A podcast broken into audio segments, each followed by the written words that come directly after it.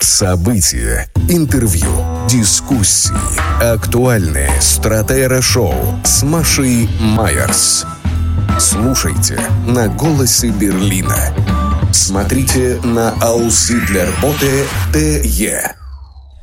14 часов 9 минут. Здравствуйте. Маша Майерс, Дмитрий Губин в этой студии. С двух до четырех мы встречаемся на «Голосе Берлина» на УЗИ для работы ДЕ в Стратера Шоу. Дима, здравствуй. Да, добрый день, добрый день. Губин и Майерс с вами. Ну, новости на самом деле начались вчера, в тот момент такие серьезные, да, новости, которые кардинально меняют ход а, событий на Украине. Они начались буквально вчера с нашего с тобой Могут эфира. кардинально изменить. Могут, да. Ну, они все равно уже что-то меняют, безусловно. А в 2 часа дня мы с тобой сообщили о том, что появились первые сообщения где-то в районе двух чуть раньше о гибели Кирилла Стремаусова. Мы сегодня к этой новости вернемся. Кирилл Стремаусов это такой достаточно яркий а, был персонаж э, в военно-гражданской администрации Херсона, который в результате так называемого референдума стал частью Российской Федерации. Так вот, э, вчера около двух появились сообщения, потом они обрастали подробностями. К вечеру кадры ДТП были опубликованы ведущими информационными агентствами. Там много нестыковок, но тем не менее, вот, в общем, там есть о чем поговорить, мы чуть позже это сделаем. И а, сразу, вот практически в тот момент, когда мы выходили с тобой из этой студии, а, информационное агентство российские стали транслировать доклад Суровикина министру Шойгу, министру обороны Российской Федерации, а, в которой, в общем, в краткий, краткий пересказ Каз таков. Мы молодцы, молодцы, молодцы. У нас все хорошо, хорошо, хорошо. Уходим из Херсона. Э, я ну, добавлю, Маша, берега Днепра. для тех, кто до сих пор еще не осознал, Херсон, согласно версии России, это часть России. Ну, конечно, я сказала, референдумы, конечно. Да, это, это часть России, которая... то есть, это из части России, из столицы части России уходим мы, потому что это очень хорошо, потому что мы молодцы. А мы молодцы, безусловно. Мы там наступаем, сям наступаем. Столько танков, БТРов и прочего уничтожено.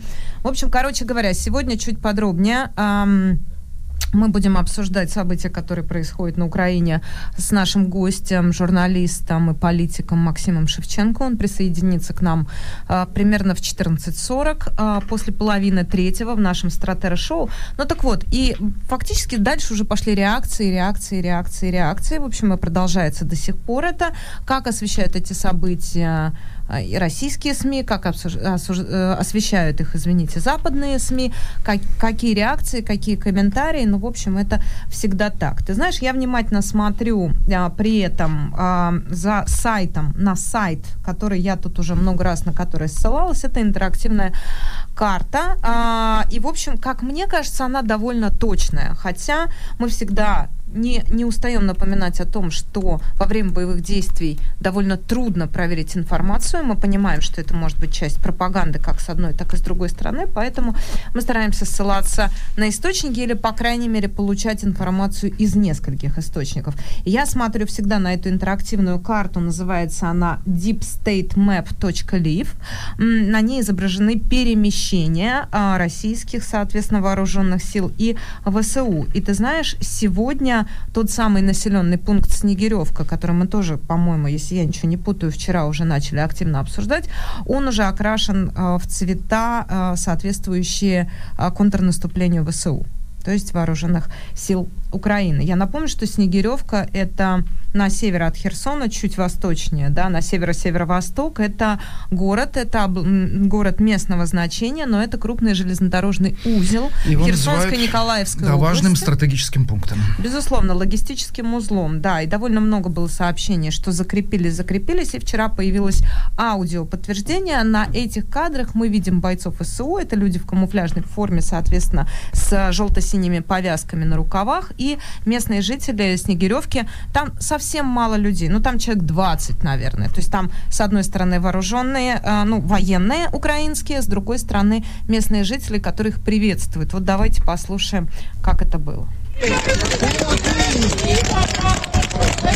Сьогодні, 10 листопада 2022 року, було звільнено населений пункт Снігурівка силами 131-го окремого розвідувального батальйону.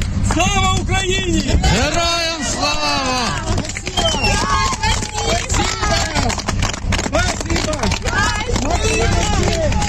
Ну, на самом деле, это довольно такой, знаешь, как это сказать, это, опять же, один из... Э, скажем так, эпизодов информационной войны, который стал Поэтому уже я довольно с распространенным. Э, от, отношусь ко всем сообщениям, что местные жители там с восторгом, с объятиями, с хлебом, солью. Не-не, это не важно. Смотри, я что хотела сказать. Вот когда было крупное контрнаступление, какое сентябрьское или октябрьское, да, а, до, до назначения Суровикина, когда м, действительно ВСУ отвоевали и большой, а, большую площадь, большой кусок территории и на правом берегу Днепра, и в районе соприкосновения соприкосновения Харьковской, Луганской э, областей, это было таким видеодоказательством. И это один и тот же, в общем, по контенту один и тот же эпизод. Там вооруженные силы у узнаваемых зданий городской администрации с украинскими флагами, у табличек, где написано там администрация города такого-то или села такого-то или поселка такого-то, неважно, записывают видеосообщение. В этом видеосообщении говорит, мы взяли вот там, неважно. А, и дальше следует название населенного пункта. Бахмут, Изюм, ту Снегиревку, неважно, там миллион этих пунктов было, которые, ну вот ну, все, нужен сел, адресный план, поселков и так далее. да. И вот, соответственно, просто вчера было довольно много сообщений о том, все-таки под чьим контролем находится та самая Снегиревка, тот самый важный узел. И вот вчера вот, собственно, это видеообращение поздно вечером и появилось, а потом уже стала вот эта история раскручиваться с возможным отходом, ну, с возможным, это, наверное, неправильное слово, ну, скажем так, он пока пока еще растянут в процессе, пока еще нет результ... в результате. Мы не можем сказать, что российские вооруженные силы ушли с правого берега Днепра.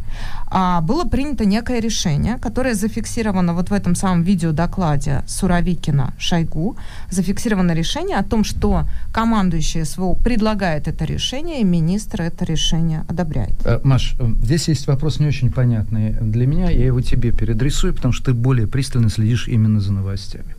Ведь скажи, пожалуйста, когда назначали Суровикина, а, это, был, это, был, э, э, это было сделано вот для, в общественном пространстве. Да? Ведь Суровикина слава мясника Алеппо, и Суровикина посылали, делали главнокомандующим, для того, чтобы кровопролитие учинять. А мы помним, что у Салтыкова-Щедрина в истории одного города следовало за именем того губернатора, которого послали кровопролитие учинять, а он Чижика съел. Вот э, как Суровикин, меня интересует даже, даже не то, что он говорит. Он говорит то, что его, возможно, заставят сказать, а интонационно. Вот как, что в нем изменилось? Что нет никаких кровопролитий, а ему приходится отступать. Ну, скажем так, я могу только сказать, что стилистически э, Суровикин фигура довольно цельная стилистически. Я оценил Скал, Сказал Невзоров, как сказал Невзоров, а, или написал в своем телеграм-канале «Интеллектуально Суровикин, интеллектуально стерилен». Ну, это цитата. Это, я уж тут не буду как бы хохмить на эту тему. Я просто к тому, что Слушай, смотри... многие полководцы были таковыми, начиная там, я не знаю, с Александра Македонского, а, возможно. Стилистически он э, действительно такая цельно, цельно-металлическая натура, потому что он говорит интенционно примерно одинаково. И, в общем, явно публичные выступления это не его, в да. общем, конек. С другой стороны, смотри, они же нашли фигуру, которая, а, славится жестокостью, а, б, вероятно, исполнительностью. Преданностью. И сегодня у меня сложилось ощущение, что это удобная такая, вот она все равно стилистически очень яркая фигура, на которую можно повесить всех собак. Потому что пока Суровикин, вот исходя из того времени, которое отведено было ему вот но на ну вот в процессе которого он возглавляет в течение которого он возглавляет СВО пока можно говорить о двух вещах как результате его, собственно, вот руководства, военного руководства. Первое – это обстрел гражданской инфраструктуры, уничтожение гражданской инфраструктуры. Это массированные удары по ТЭЦ, по а, украинским электростанциям. Это первое. Второе – это уход из Херсона. Вот тебе и все кровопролитие. Нет, если так другой выразиться. вопрос. Понимаешь, какая штука? С тех пор, как я помню методы работы администрации президента, да, АПшечки, Старой площади, э, они очень часто меняли людей, заменяли их вот такими показательными фигурами, чистильщиками. Там Суровикин ведь съел Дворникова, про которого там много чего говорили, что он не может, что он пьет, что он там э, не может вести войну и так далее, и так далее. Но администрация президента есть такая манера м, зачищать чистильщиков. Она, видимо, была взята, это если возвращаться не к такой уж конспирологической теории Владимира Пастухова, что Путин просто отрабатывает приемы и методы бандитского Петербурга. Так вот, у бандитов, когда они посылают наемного убийцу, классикой жанра считается у- убрать затем этого наемного убийцу. Я тебе отвечу. Мне кажется, что То есть время вопрос, еще не пришло. Потому что здесь, а, как мне кажется, я не случайно сказала, что Суровикин это удобная фигура, даже в общественном мнении, для того, чтобы повесить на него всех собак. Сейчас он, первое, это обстрел гражданской инфраструктуры, уничтожение, второе, это уход из Херсона. А, а дальше посмотрим. Я думаю, что твой вопрос просто преждевременно. Еще не наступил тот момент, когда начнут чистить чистильщиков. А как это было? Давайте послушаем. Это как раз видео доклада командующего объединенной группировкой российских войск того самого Суровикина, министру Шойгу. И вот реакция а, последнего на сдачу Херсона. Противнику наносится значительный ущерб живой силе и технике. Только за октябрь противник потерял свыше 12 тысяч военнослужащих, 18 самолетов, 12 вертолетов, 6 зенитно-ракетных комплексов, более 200 танков, более 800 других боевых бронированных машин, 21 боевую машину реактивных систем залпового огня. Уничтожено порядка 350 наемников. Как известно, наступающая сторона несет большие потери, чем та, которая находится в обороне. В данном случае наши потери в 7-8 раз меньше, чем у противника. Мы думаем прежде всего о жизни каждого российского военнослужащего. В этих условиях наиболее целесообразным вариантом является организация обороны по барьерному рубежу реки Днепр. Товарищ министр обороны, всесторонне оценив сложившуюся ситуацию, предлагается занять оборону по левому берегу реки Днепр. Понимаю, что это очень непростое решение. В то же время мы сохраним самое главное – жизни наших военнослужащих и в целом боеспособность группировки войск, держать которую на правом берегу в ограниченном районе бесперспективно. Кроме того, высвободится часть сил и средств, которая будет задействована для активных действий, в том числе наступательного порядка на других направлениях в зоне проведения операции. Сергей Владимирович, согласен с вашими выводами и предложениями. Для нас жизнь и здоровье российских военнослужащих всегда является приоритетом. Маш, знаешь, что это жутко напоминает по стилистике? Э, разговор на сцене э, двух слесарей, один из которых другому молоток на голову с верхотуры пяти метров уронил. Но я не, не, не соглашусь с тобой. Василий, ты был неправ. Петр, прими мои извинения. Не Это вот- соглашусь с тобой только по той простой причине, что Шойгу опытный пиарщик, человек, который привык работать на камеру, там, условно говоря, с 90-х годов, а Суровикин это вот вояка. И стилистические различия их, по-моему, довольно ярко, ну, ярко слышно вот в этом самом аудио Скажи, зачем это? Ты понимаешь, что в реальности разговор был другой. С другими словами, с другими объяснениями и так далее. Для чего потребовалось это выносить на публику? Ну как, это же Только решение, потому, должно быть что уже никто не понимает. То есть ведь, э, э, Нет, посмотри, подожди. аргументы на уровне кантовского императива, зачем мы вообще поперлись на Украину, зачем было убивать украинцев и э, самим еще умирать, это ни на кого не действует. Но действует аргумент, зачем мы поперлись на Украину, если там прибытков вообще никаких не видно и приходится давать Значит, уважаемый коллега Дмитрий Губин, ты все вопросы, которые сейчас адресуешь мне, человеку совершенно не разбирающемуся в О, военном да. деле, О, адресуешь Максиму Шевченко. О, А. да, о, да, сказал Губин, не разбираю. О, да, сказал Губин. Спасибо, коллега. Ты высоко ценишь мои интеллектуальные способности. Так вот, а, Хорошо, ты задам- адресуешь задам Максиму Максиму Шевченко, Шевченко, который который присоединится будет к нам на- совсем скоро. Меньше, чем через 20 минут. Это журналист, журналист, который профессионально занимается политикой, это политик, это политолог, это человек, который много раз был на войне. И который раздражает всех слева, справа, сверху, Вот снизу, я сбоку, на люблю, западе и на востоке. говоря, да. Потому что я тоже хотела бы в какой-то момент раздражать всех, но в этом смысле пальма Иногда первенства... Слава богу. Хоть что-то. Но пальма первенства в этом смысле, конечно, у Олега Кашина, который подвергся санкциям со стороны Зеленского на пять э, грядущих лет.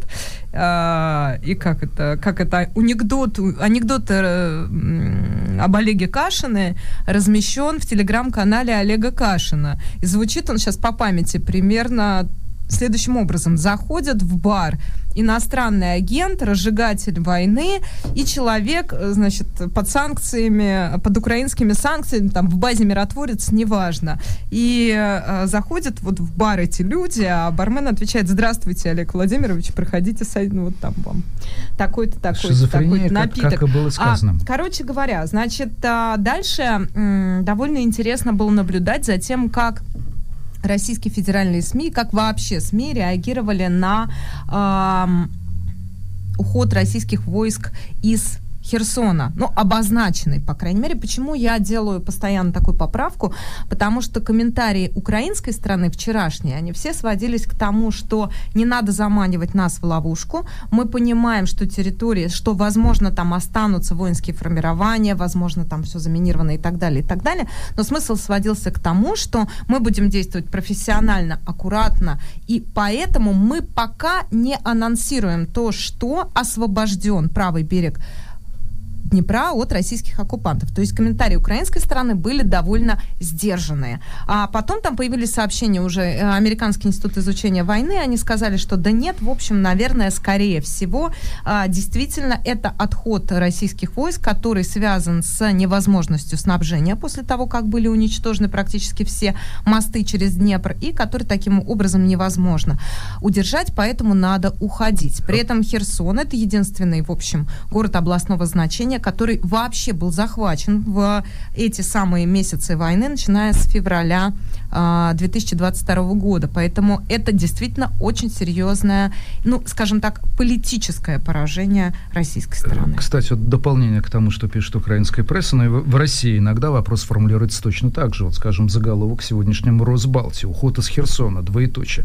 Подготовка зимних позиций, начало пути к миру или троянский конь. Дальше знак вопроса. В принципе, то же самое. А, что касается освещения федералами, федеральными каналами, вообще российскими СМИ а, событий, связанных с Херсонщиной, то можно сказать о том, что, в общем, ни новости, ни аналитические программы этого будто бы не заметили. Довольно любопытная подборка на BBC «Россия оставляет Херсон», что об этом сказали по телевизору. Ты знаешь, я читала с интересом. Это гораздо приятнее читать BBC, чем смотреть российский телевизор. Я прошу прощения, да. А, и при этом говорилось о том, что основным аргументом в комментариях стало то, что прозвучало и у Суровикина, и у Шойгу, и у всех тех, кто освещал это, это событие официально, это мы сохраняем жизни солдат. Мы сохраняем, то есть это мантра, которая повторяется даже в обход всего того, даже в обход основного события. То есть не говорится, что мы уходим, говорится, мы сохраняем жизни солдат. Это Совершенно то, что мы с тобой много раз отмечали, полное зеркаление если ваши западные ценности состоят в том, что вы сохраняете любую человеческую жизнь, мы их припишем себе. И довольно в этом смысле комичен, я уже даже не побоюсь этого слова, брифинг пресс-секретаря Министерства обороны Игоря Коношенкова, который сказал буквально следующее. На Николаевско-Криворожском направлении осуществляется маневр подразделения российской группировки войск на подготовленные позиции на левом берегу реки Днепр в строгом соответствии с утвержденным планом. Игорь Коношенко. Гениальная Тут мудрость не звучит коллективная. слово Херсон, да? Тут вообще не звучит никаких ключевых слов. Маш. Тут есть слово маневр и есть слово утвержденный план. Маш, вот есть такой термин гипернормализация. Он приводится э, в книге бывшего э, человека, который был продюсером группы «Авиа», была такая в перестройку, он уехал в Америку, э, стал ученым, и книжка называется «Все это было навсегда, пока не кончилось». И там приводится термин гипернормализация из, из позднего Брежнева. Это как формулировки марксизма все боялись менять. И они становились сверхнормальными, когда нужно было произносить э, фразы типа «коллективная мудрость Ленинского политбюро и лично председателя президиума Верховного Совета э, э СССР Леонида Ильича Брежнева». Вот эти формулировки мне очень э, напоминают э, как раз те, то, то, что происходит на самом деле э, сегодня. Книжка о, Господи, сейчас я... Алексея Юрчака, конечно. Почитайте. Это книжка о том, почему развалился СССР. Мы с тобой 7 числа в понедельник цитировали издание «Медуза», в котором была опубликована, я тебе напомню, а это было всего несколько дней назад, э, история про темники, история про методички, которые якобы получили э, федеральные представители, да, журналисты самых, скажем так, ярких пропагандистских изданий, что делать, как освещать сдачу Херсона. Помнишь, мы с тобой Да, об этом конечно. говорили? И я тебе сказала 7 ноября, всего несколько дней назад, если мы до этого доживем, то мы с тобой просто проверим, были ли мы правы.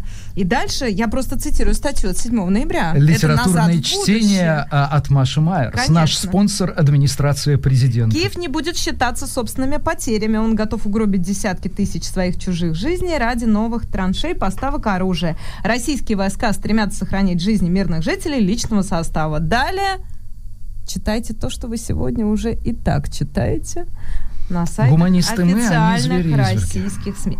Давай буквально два слова скажу. Значит, возвращаясь к ДТП со Стремаусовым и к, э, темам, к, к обстоятельствам его гибели. Там, там А, же ведь вообще, он, оказывается, он ездил не просто в бронированной машине с бронированным обвесом изнутри. Есть такой вариант. Брони... У, вас, у вас есть автомобиль, и его укрепляют, там меняют подвеску и навешивают в бронированные панели. У него была капсульная машина. Это такой советский тип э, бронировки. Так делали машины для Брежнева. А, что такое капсула бронированная машина? Это значит, у вас скелет он как бы вот цельнометаллическая, цельнобронированная такая оболочка. Это намного надежнее, там нет швов, вот это вот основа бронированная. Это да, но потом она надежнее. приваривается к шасси, я так понимаю, правильно? Э, Нет, ну к, ша- к шасси она не Ну приваривается. как? но- Эта капсула ну, устанавливается. она вот устанавливается на, что? шасси, но шасси э, не приваривается. Ну, смысл, Другая я не знаю, что ты смеешься, может быть, конечно, я технически это неграмотно сказала, но про, я так правильно понимаю, что отдельно эта капсула просто соединяется, а потом Она соединяется, она да. оторвалась. То есть там вот в этом ДТП подчеркивается. Скорее всего, от нее оторвалось шасси, Ну, потому хорошо, что ну, представьте неважно. разрушенную В общем, она, капсулу они, они, в общем, они, в общем, машина разделилась на две части. Колеса отдельно, Да. колеса с чем? Вот с рамой, с То трансмиссией, был- как это называется Удар правильно? был большой силы с Да. э, рамой, да, с корпусом машины. Значит, на что обратили внимание журналисты? Вот я процитирую, есть такой журналист Будкин, а, мы даже, по-моему, с ним знакомы. А, да, это радио, то, что раньше называлось РСН, сейчас, по-моему, говорит Москва, да, Юра Будкин. Вот он написал, а, обратил внимание, значит, указывает на те странности, которые есть в этом ДТП. Но, во-первых, значит, сами, сами кадры появились довольно поздно. Если, скажем так, если мы с тобой цитировали сообщение о гибели Стремаусов в ДТП где-то в районе двух часов по Берлину, да, то кадры появились уже на закате, то есть через несколько часов. На что указывали, ну, в общем, многие источники говорили про то, что это довольно странная история. Вторая история – это то, что м, на одном из кадров видно, э, виден указатель дорожный. И на этом дорожном указателе, сейчас я тебе скажу, там по этому дорожному указателю видно, что э, от места аварии до Херсона 64 километра. То есть там, ну, просто синий указатель, там Херсон, стрелка написано 64 Так, километра. И что? Ам, дальше. По сообщениям официальных лиц, а, ДТП произошло недалеко от Ге- Геническа. Но это, наверное, Геническое это название населенного пункта а, вот на территории Херсонщины. Окей, так, Дело дальше. в том, что до Херсона, от Геническа до Херсона а, около 200 километров. А, Маш, вот поверь мне, какая бы смерть не происходила, дочери Дугина а, или убийство Немцова, то есть любое, гром, любая громкая смерть или то ДТП, который устроил Михаил Ефремов, всегда будут нестыковки. Хорошо. Всегда. Я просто, я когда смотрел свое время уголовные дела, вот в любом уголовном деле, который даже передается в суд, всегда остается масса нестыковок. Во-первых, а, после этого ДТП а, Стремосов был награжден там орден мужества, по-моему, если я ничего не путаю. И а, мой коллега Сеха, Сергей Слонян, написал, а что у нас за участие в за гибель в ДТП дают ордена теперь? Ну, в общем, короче говоря, самая большая нестыковка, точнее, самое большое совпадение, которое есть в этом факте, это то, что один из самых ярых сторонников, а, значит, того, что Херсонщина — это русская земля, один из людей, который наиболее яркий спикер в информационном пространстве по Херсонщине, опять же, в составе Российской Федерации, один из наиболее ярких ораторов погибает в день сдачи Херсона в ДТП, в странном ДТП, скажем так, погибает, э, соответственно, и вечером э, э, российские войска уходят с этих территорий. Вот это, наверное, самая большая странность, но не- если не нравится слово странность, давай говорить слово совпадение. Хотя, конечно, я меньше всего заинтересована в том, чтобы раздувать здесь а, какие-либо э, конспирологические теории. Да, вот мне подсказывают, что он награжден орденом за мужество и отвагу. Кирилл Стремаусов, погибший в Нет, э, погоди, э, я, я не понял, за мужество и отвагу после смерти? Да, после смерти Путин подписал указ награждения э, Стремоусова орденом за мужество и отвагу. На этом да. ордене, боюсь, будет... Совершенно так. Давай небольшой звуковой фрагмент. Корреспондент РИА Новости оказался на месте событий. Вот как он описывает то, что увидел в этот момент. Только что побывали в месте, где погиб Кирилл Стремоусов. Он двигался по направлению из Херсона в сторону Мелитополя. И, как мы смогли узнать, э, большой груз, в общем, ну, грузовой автомобиль э, как-то подрезал его или еще. Ну, в общем, сейчас будут разбираться, но, возможно, виновником ДТП является грузовой автомобиль. Вот, к сожалению, так. Вот машина, часть машины, просто шасси отделилась именно от бронированного кузова. А вот бронированный Lexus вот здесь вот лежит. Вот, к сожалению, так. Шансов у него, к сожалению, э, выжить не было, потому что была очень большая скорость движения автомобиля. События, интервью, дискуссии, актуальные стратера-шоу с Машей Майерс. Слушайте на «Голосе Берлина». Смотрите на «Ауси для ТЕ». Мы возвращаемся из-под Херсона а, в Берлин. Ряд новостей по-прежнему связан с войной. Видимо, в Берлине в ближайшее время появится один или несколько палаточных лагерей, которые должны быть рассчитаны, для беженцев, разумеется, которые должны быть рассчитаны э, как минимум на 4000 человек. По крайней мере, стал известен редакции Тагис Шпигель э, документ, письмо, запрос сенатора по социальным вопросам Кати Киплинг.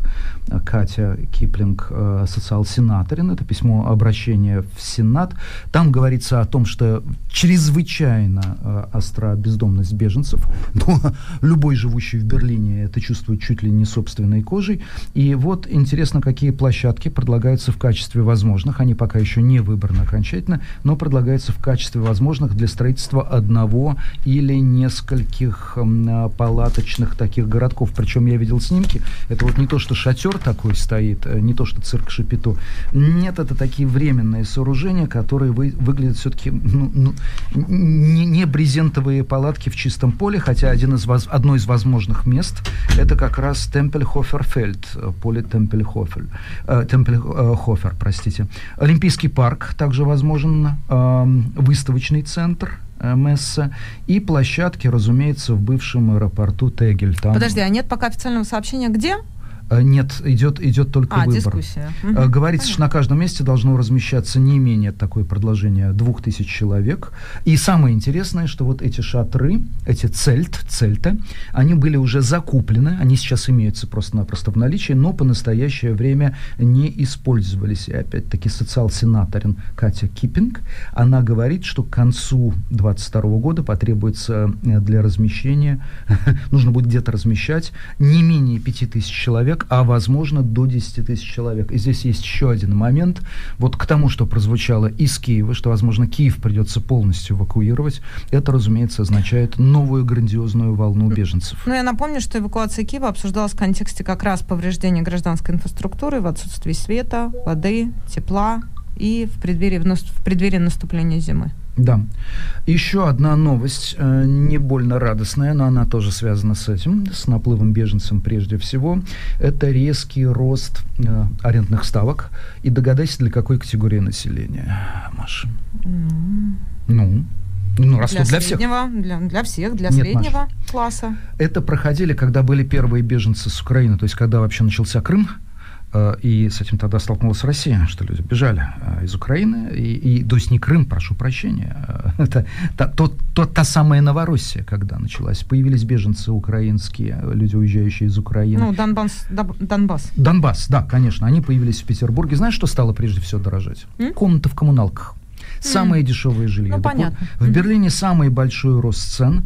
Это сегодняшняя тема статья в Berliner Zeitung среди студентов Если, допустим, вот пишет 20, сообщает редакция 21-летняя студентка по имени Анна, она раньше платила 260 евро в месяц за студенческое жилье.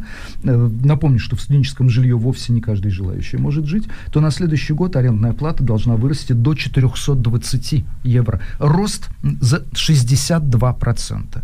И на этом фоне, и это, это происходит практически всюду, в студенческих общежитиях или в малоформатном студенческом жилье. Но я вам скажу, что Губин Путина на самом деле больше всего волнует цены на дёнер-кебаб. Нет, ну, слушай, на этом... Да, э, удалось найти на этом фоне, э, растут цены на донор-кебабы. Я-то еще помню, когда их можно было там за пятерку перехватить. Попробуйте сейчас найти такое место. Так вот, найден самый дорогой там барабанная бровь. Э, у нас есть где-нибудь? В а, твоей черт, голове. Да-да-да-да-да-да. ТДДД, как всегда водится. Обнаружен самый дорогой донор кебаб в Берлине. Он стоит практически без одного евро. Он стоит 30 евро. Разумеется, это, э, это гостиница «Адлон». Э, там найден самый дорогой карри-вурст. Карри-вурст 23 евро. И донор-кебаб, то, то есть по-московски шаурма и по-петербургски шаверма, это 29 евро за штуку. Что туда входит? Входит полоски из спинки теленка, листья салата и капуста, помидоры, красный лук, трюфельный крем, но теперь планируют и свежие трюфели. Видимо, ресторану гостиница «Адлон» не терпится установить новый э, рекорд э, цен. Мы не экономим на свежих трюфелях, что оправдывает повышение. Не, ну слушай, если цен, трюфеля запихнуть в дёнер, то, в общем, можно, конечно, какую угодно цену писать. Я помню, когда в России пытались сделать самую дорогую водку, туда это какое-то сусальное золото, вот какие-то эти... А, ну, ну есть такой ликер с танцующей тонкие, балериной Тонкие внутри. эти... Э, не, там тонкие-тонкие вот эти вот, э, как это, слои вот этого сусального золота чуть ли не туда, прям в эту бутылку, понимаешь? Но налей в золотую, в золотую какую-то тару, украсть бриллиантами, у тебя будет еще ну, общем, дороже. По Пастернаку сусальным золотом горят в лесах рождественские елки, в кустах какие-то там волки глазами страшными глядят. Угу. Глазами страшными эти волки глядят, наверное, на одну новость, которую можно отнести к сбалансированной. А в Берлине, пока еще не открылся, начинает тестирование новый супермаркет уровня 4.0. Это Реве, который находится на Шонхаузер-аллее. А, там теперь такая система. Если человек устанавливает у себя приложение от Ревы и регистрирует его в своем смартфоне, то процесс покупки больше всего напоминает процесс воровства из Ревы. То есть ты просто приходишь в магазин и складываешь э, в штаны с карманами, если они достаточно большие, не про штаны, а про карманы, в свою собственную сумку, в рюкзак или в сумку при магазине, как хочешь. Ты набираешь просто продукты и уходишь из магазина. Не нужно даже подходить к кассе самообслуживания. Там стоят 100 видеокамер, все полки снабжены датчиками, весами и так далее. Эм, заявляется, что умные камеры и не менее умные весы способны распознать, когда ты это взял, а когда подержал в глазах, понюхал, отъел э, и, и и, как, как раньше говорили, вложил в зад. Mm-hmm. Да? А, все это определяется, и тебе потом на смартфон приходит счет, который ты элегантным движением превращаешь в платеж со своего, со своего жира. Замечательная история. Ждем без, очередной волны безработицы и ждем повышения цен а, на аренду жилья для самых незащищенных социальных категорий. А нет, прости, Денег 4, у них совсем 400 не камер и 1000 датчиков веса. Вот ну, что, айтишники вот заработают, как обычно, а простые продавцы останутся без работы. События, интервью, дискуссии, актуальные стратера-шоу с Машей Майерс. Слушайте на «Голосе Берлина». Смотрите на Ауслидлерботе ТЕ. 14.42 мы возвращаемся в эту студию. Майерс и Губин. К нам присоединяется журналист Максим Шевченко. Максим, здравствуйте. Здравствуйте. Да, Макс, добрый день. Рад слышать. А, Максим, первый вопрос, наверное... Будь это... как надо сказать. Да. Гутенабен. Совершенно да. верно. А ja, сейчас одна... auch und ich kann nicht so schnell wie Sie Deutsch sprechen, aber ich verstehe fast alles, was Sie besprechen. Ja, das klingt äh, schöne, schöne deutsche Sprache. Ja, danke. А. Да, danke, mein Schatz. школы минет игру ты воли. Не видишь генов. Можно вопрос от безграмотной Давай. Майерс? Да. А, Максим, одна из наиболее сейчас обсуждаемых версий в социальных сетях, в телеграм-каналах, что сдача Херсона, уход российских войск с правого берега – это договорняк. Некий договор между сторонами. А, и якобы стороны готовы идти на определенные уступки, в первую очередь российская сторона. Как в преддверии переговоров. эту вероятность? Ну, э, надо определить, кто стороны. Я полагаю, что тут как в капусте. Есть э, много э, одежек, снимаешь с капусты, а там все еще внутри, внутри, внутри, внутри новое и новое. Э, я не думаю, что это договоренность между Москвой и Киевом. Я думаю, что это договоренность между Москвой и кем-то, кто стоит за спиной Киева. А кто стоит за спиной Киева? За спиной Киева, ну, предположим, стоит Париж. Предположим, стоит Вашингтон. А, в какой-то мере стоит Лондон. А, вот с кем из них а, может быть договоренность? Просто логически разберем эту шахматную партию небольшую. Незадолго до всех этих событий Макрон вдруг начал каким-то медом значит, источать мед в отношении России и сменил тон с такого жестко критического на такой благостный. Плюс Макрон вдруг позвонил папе римскому, а папа римский сказал, что там хочет всех мирить, Москву, Россию. А в Вашингтоне а, прошли выборы в Конгресс, Сенат, которые хоть и не дали решительное преимущество республиканцам, но в целом демократы а, не контролируют больше, по крайней мере, нижнюю палату точно, а верхняя палата, как известно, решится в Джорджии. Я считаю, что так как никто не ставил никаких целей реальных там бескомпромиссной и жестокой войны до последнего человека э, между Россией и Украиной, между Россией и Западом, и что вообще вся эта в целом ситуация является такой гибридной э, постимпериалистической войной новой эпохи, когда транснациональные структуры э, используют государства и людей, живущих в этих государствах, для решения своих глобальных вопросов. Некоторые называют этот глобальный конфликт войной между долларом и золотом, например. Условно, Китай ставит на золото, Америка печатает доллары. Вот конфликт между ними, но чтобы он не был прямым, русские с украинцами должны убивать друг друга на, на берегах Днепра и бомбить несчастный Киев, Одессу, Мариуполь, Белгород и так далее. Это все ужасно, но я считаю, что да, сейчас взята некая пауза, Э, потому что мировой конфликт будет развиваться.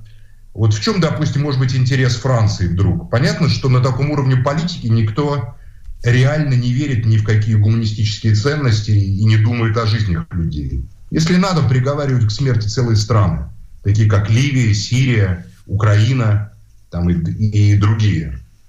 Ну вот, предположим, смотрите, 15 э, ноября в Сенате Франции будет слушаться документ – а, результатом которого будет объявление жесточайшего ультиматума и санкций Турции и, Аз и Азербайджану. Его называют таким проармянским документом. А Франция готовится реально к войне. В это трудно поверить. Ну а могли мы поверить в войну между Россией и Украиной? Франция готовится к войне с Турцией. В альянсе с Грецией, Кипром и Египтом. А, у Турции свой альянс. Это значит Азербайджан, безусловно, в какой-то мере Пакистан поддерживает Турцию. И таким э, серой лошадкой является Россия, которая вроде как с Эрдоганом дружит, но вместе с тем как бы и от, и от поддержки армян тоже не отказывалась. А, вот э, Франции, чтобы спродюсировать большую войну в Средиземном море, а цель этой войны, она очевидна, это огромные газовые ресурсы Э, юго-восточного Средиземноморья, которые позволят Франции, испытывающей сейчас, кстати, в отличие от Германии и Австрии, голод, энергетический, реальный чудовищный голод, э, потому что во Франции не хватает урана, во Франции не хватает газа, французская энергетика очень зависима от внешних поставок, и эти поставки очень локализованы. Макс, мы довольно Просто далеко потому, отходим, прости меня, от Украины. Это недалеко, это связанные вещи. Они торгуют Украиной, чтобы завоевать сейчас, как говорится, определенную позицию Москвы и Путина в предстоящем франко-турецком конфликте. Чтобы Москва по меньшей мере не помогала Турции, а воздерживалась. Они дарят Москве по договоренности с Киевом. А газ в, в Австрию и в Баумгартен идет через Украину по-прежнему, некую передышку, имитируют значит, там бои вокруг Херсона или сдача Херсона, для того, чтобы, когда начнется реальный конфликт между Францией и Турцией и Азербайджаном, Москва закрыла глаза на некоторые просьбы Турции и так далее, и так далее, Максим, и так далее. я прошу прощения, я считаю, а не проще... А, вы меня простите, а не проще договориться с Москвой о поставках того же урана и энергоресурсов? Нет, не проще, потому что уран находится в Казахстане, уран находится в Казахстане, это стратегическое сырье.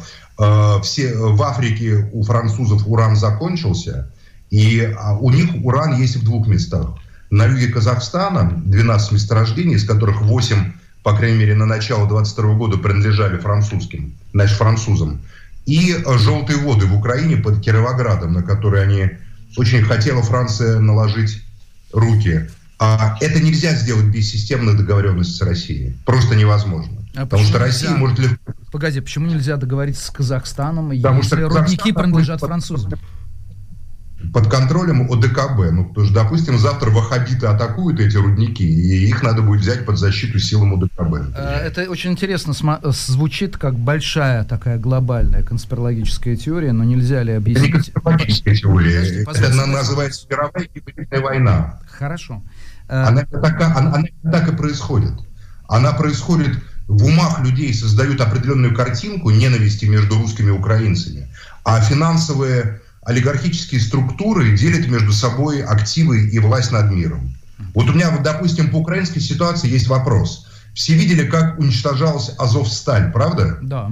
А, практически стерт с лица земли. А Азовсталь – это собственность Рената Ахметова, э, группа Рената Ахметова. Рядом в Кривом Роге находится Криворожсталь, крупнейший завод, может даже больше, чем Азовсталь, который принадлежит индийской группе Митал. А Насколько я знаю, соответственно, да? Да, ни одна бомба не упала на территорию Криворож-Стали, хотя там ремонтируется вся украинская армия. Может быть, потому что там в подвалах не прятался полк Азов, этот батальон Азов, прости. Я да нет, потому что одной из составляющих этой войны, эта война ведется между внутриолигархическими структурами, трансроссийскими, трансукраинскими, Напомню, что на начало, на конец 2021 года российские олигархические группы владели значительной частью энергосистемы Украины.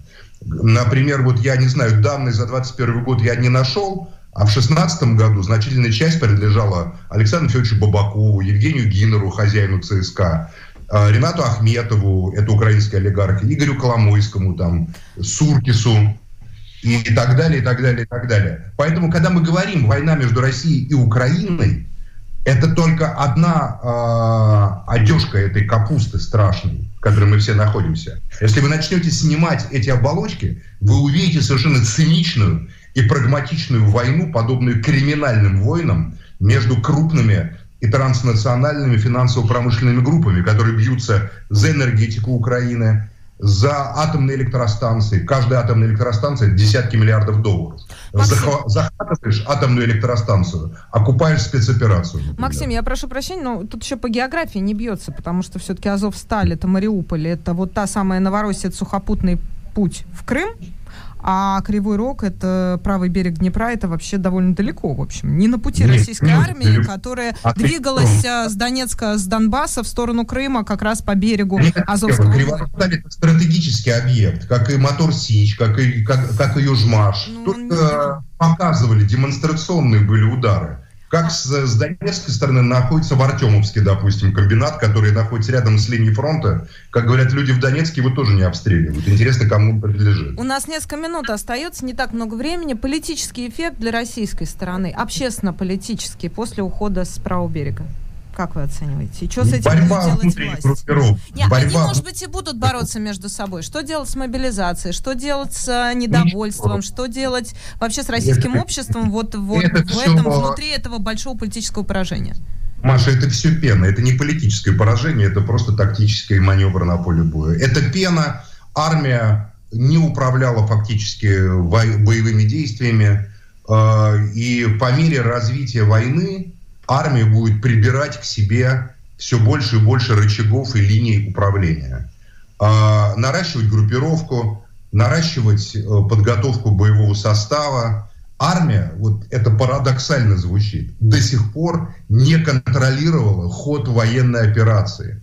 Фактически только назначение Суровикина позволило именно армии взять то, что должно быть в ведении армии. Вот появился генерал Шварцкоп, российский, условно говоря, появился только в сентябре 22 года, а не в феврале 22 года. Ну, пока это внутренние расклады. Да, пока все, что он делает, это бомбит гражданскую инфраструктуру и уходит из правого берега Днепра. Вот и весь Такова ужасная современная чудовищная империалистическая война. А, Макс, скажи, пожалуйста, вот мы с Машей живем в Берлине, знаем, как здесь растут цены на жилье, на продукты. Почему бы не объяснить все происходящее не заговором олигархов, а гораздо более прозаическими причинами по классическому учебнику политологии? Ну, например, мы видим, это данные всех опросов, как размываются в Германии демократические ценности, как растет недовольство. Не ультраправые растут, а недовольство. Это чувствует на себе сейчас и э, светофорная коалиция э, в Германии Олаф Шольц со своей партией, и он не может игнорировать изменения в настроениях избирателей. И поэтому Западу э, выгодно не овладение энергосистемой Украины, да бог с ней, а выгоден мир. И, возможно, с этой точки э, зрения закулисные переговоры ведут просто к миру, к передышке, которая позволит решить ситуацию с энергоснабжением, но на каких-то других условиях. Почему ты отбрасываешь такой вариант по принципу Бритва Акама как наиболее вероятный? Дим, совершенно не отбрасываю, просто нет никакого Запада единого больше. Да, Запад, э, Запад Его и не было. Есть интересы, уже отдельные интересы у, у Англии. Э, распад Европейского Союза начался с Брексита. Э, скажем прямо, это была точка, когда стартовала глобальная третья гибридная мировая война, выход Англии и Британии из Европейского Союза. Разные интересы у Германии и у Франции. Еще раз говорю, Германия и Австрия – на удивление многих, решили свои проблемы с газовыми хранилищами. А, как говорят специалисты, газовые хранилища Германии и Австрии заполнены на 95%. Да, это правда. Вот. А во Франции дикий кризис. А куда сегодня идет после взрыва, после уничтожения северных потоков? Труба.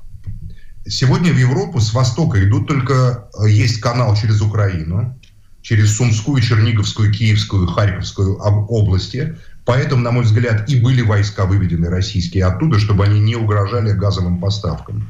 И через Италию второй дистрибьютор – это Италия, куда идет азербайджанская, она же турецкая труба.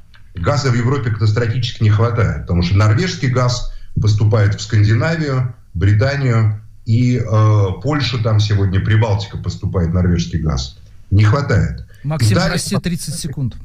Да, Италия приобретает э, стратегическое значение. Кто сегодня владеет энергоресурсами, тот э, фактически определяет политику. Больше единой Европы нету. Поэтому империалистические противоречия будут разворачиваться. Это не конспирология, а простее, это как раз и есть политэкономия капитализма. Макс, спасибо, спасибо большое. большое. Журналист Максим Шевченко, Губин и Майерс. Мы продолжаем.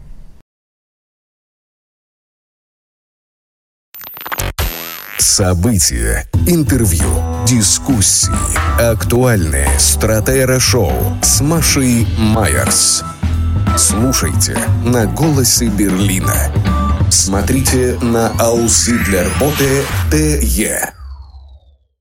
Продолжаем. 15 часов 9 минут. Э, Майерс и Губин по-прежнему в этой студии. Дим, да, добрый день. До, добрый день. Губин и Майерс. И к нам в студии присоединяется человек, которого я, конечно, мог бы с легкостью представить как популяризатор музыки, создатель телеграм-канала «Фермата», программный директор популярнейшего и знаменитейшего московского ДК «Рассвет».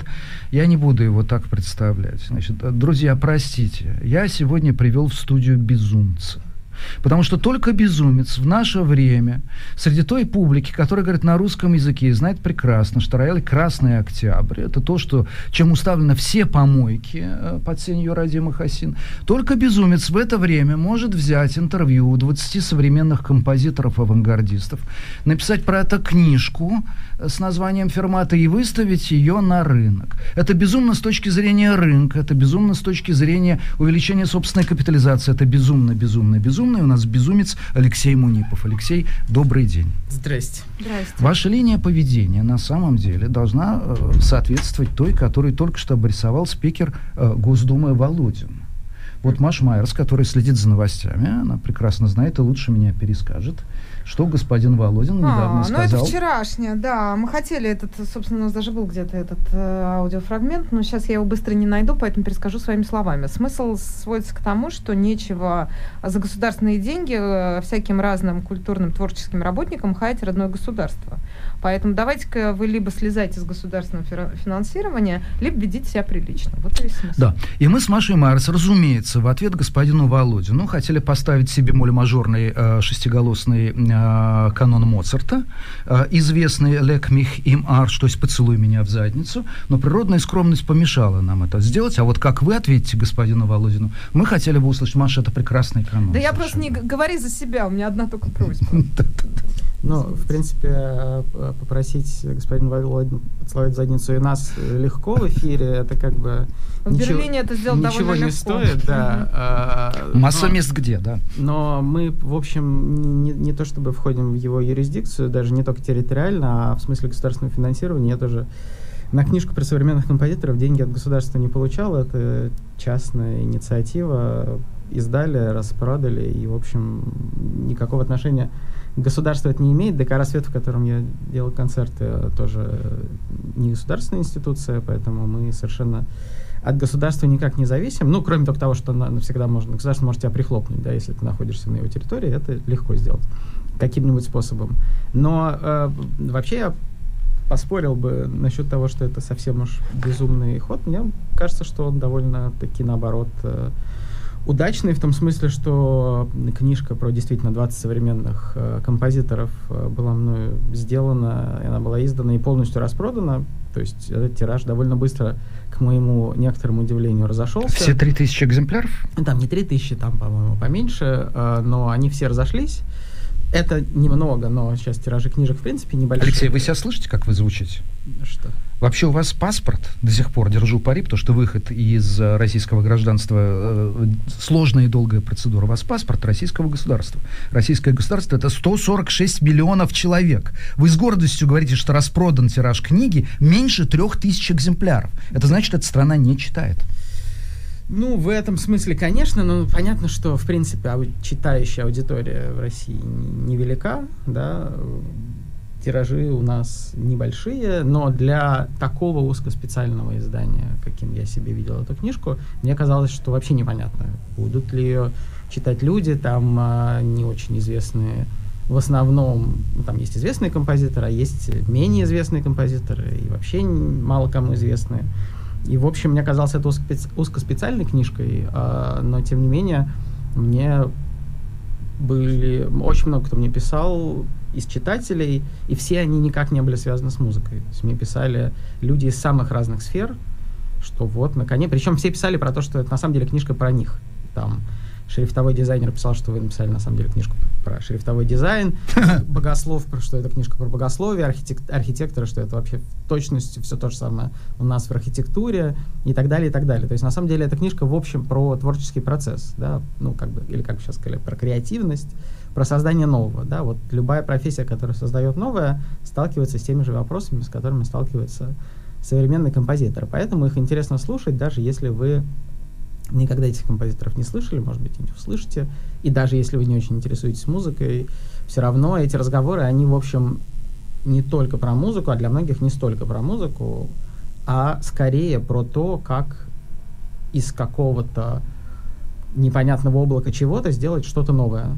Про ну, это можно написать книжку, а можете объяснить саму ткань содержательно? Это просто 20 разговоров с композитором, просто сборник интервью. А из этого Я... можно вытащить какие-то практические советы, прошу прощения? Или это советы, больше конечно. размышления там, о креативе, как неком философском Нет, процессе? Э, в смысле, а можно ли смысле? позаимствовать у композиторов какие-нибудь творческие стратегии? Ну, например, да. А, ну, можно, потому что в чем проблема композитора и, или особенность того, что, что, они делают. Да? Как только ты садишься писать музыку, ты немедленно вступаешь, э, во-первых, в диалог, а во-вторых, в жесткую конкуренцию не только со всеми своими коллегами-композиторами, но и вообще со всеми композиторами, тебя жившими. до этого. Да? То есть ты сразу вступаешь в диалог там, с Бетховеном, с Хильдегардой Бенгенской, с кем угодно, с античными какими-нибудь неизвестными нам э, авторами, которые думали про музыку. Да? Эта музыка до нас не дошла, но есть целый комплекс мыслей про музыку, который до нас дошел. То есть ты вступаешь в сложную конкуренцию, тебе нужно найти свое место, да? Тебе нужно сделать что-то, что с одной стороны лежит в русле традиции, да, потому что если ты совсем где-то в стороне от этого находишься, это странно. А с другой стороны, что-то, чего раньше не было. То есть одновременно то, что уже похоже на то, что было, да, но и одновременно что-то совсем новое. И еще твое, да, ты должен еще каким-то образом оставить там свой творческий отпечаток пальца.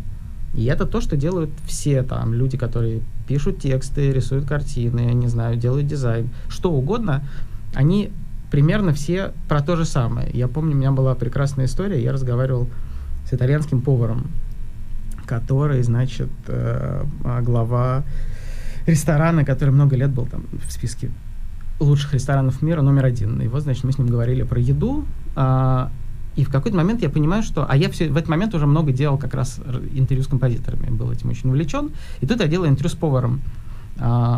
И я в какой-то момент понимаю, что я им задаю ровно те же вопросы, которые мы обсуждали с композитором. Ну, ну например.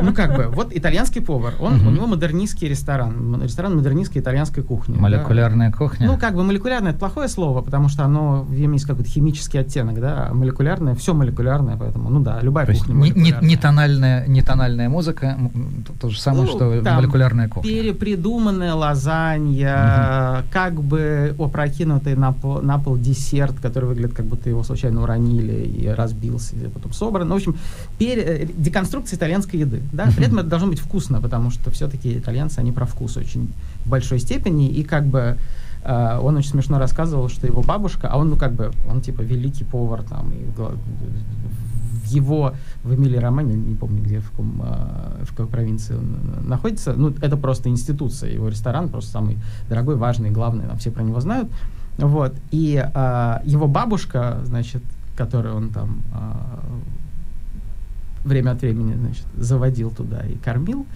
она в какой-то момент признала, что он занимается не ерундой, а как бы так может быть. Ну, говорит, ну, конечно, ну, конечно, я готовлю вкуснее, сказала она ему. Потому что, ну, вот, да. А, И вот это вот ощущение, что, с одной стороны, вот есть традиция итальянской еды. Типа, делай так же и не испорть. Все, вот твоя задача, да. Он захотел сделать что-то новое, но при этом это должно быть по-другому и даже, может быть, радикально другое, да. Не, не слишком радикально, чтобы не отпугнуть аудиторию, но при этом достаточно радикально, чтобы было интересно ему самому, чтобы действительно было что-то новое. И это все как бы разговоры про то, что композиторы заняты тем же самым, да, как найти свое место, где ты в этом вот русле традиции, а, не убежал ли ты слишком далеко в своем авангарде, да, это все-таки должно оставаться там музыкой или едой. Не замкнулся ли ты в секту посвященных, состоящих из 20, ой, из двух иногда человек? Может быть, тебе в этой секте хорошо, в принципе, почему нет? Так тоже может быть, да, но там действительно ли ты хочешь именно этого, да? Есть люди, которые именно этого хотят, прекрасно себя там чувствуют, и в этом маленьком кружке находят очень много всего тоже интересного. И я когда им про это сказал, он прям аж подпрыгнул, он сказал, что вообще для меня ничего важнее музыки нет. Я вдохновляюсь только музыкой, еще немного современным искусством, типа Бойсом там.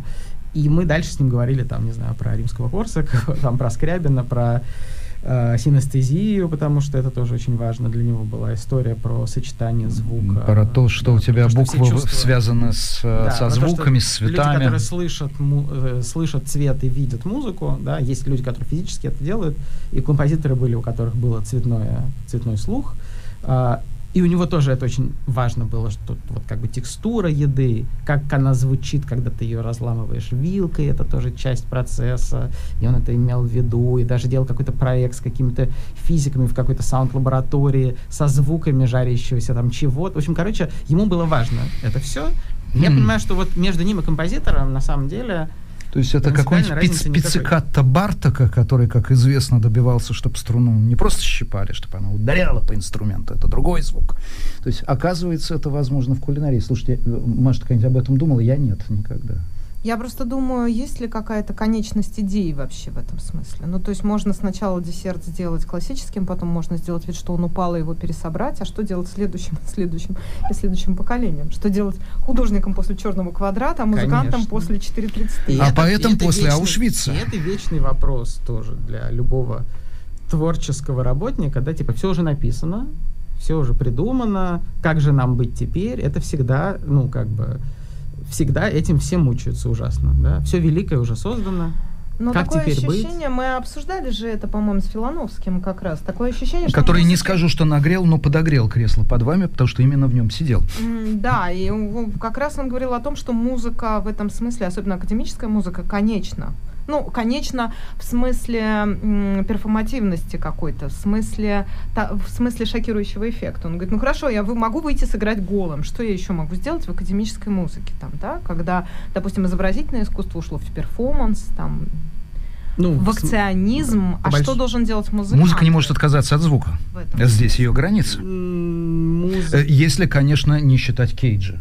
Ну, я Любимого, тебе уже любимого тобой или опять это тебе Нормально. приписывают? у которого не существует сочинений без звука все-таки, даже 4.33 это сочинение про звуки, а не про их отсутствие, конечно. Это сочинение про рамку, да, про канон, про то, То есть что... черный черный квадрат только музыкальный. Ну, это, это популярное сравнение, действительно, что 4.33 это черный квадрат э, современной музыки. На самом деле, если вы...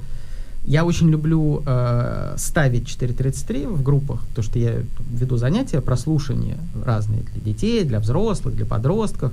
И я очень часто занятия начинаю с того, что мы слушаем вместе 4.33. Ну, точнее, смотрим на запись исполнения 4.33, пианист выходит, да, все знают, что 4.33 это пьеса, в которой выходит пианист и 4 минуты 33 секунды не издает ни одного звука, просто сидит за роялем. На самом деле не все знают, что это вещь из трех частей, что там есть три части, и он их отмечает движениями а, крышки вверх-вниз и смотрит на часы. В общем, это там есть э, внутри и эти части разного размера, и это тоже интересно, потому что многие этого не замечают, даже послушав, и, что вы сейчас и я всех спрашиваю, я прошу высидеть эти 4 минуты 33 секунды.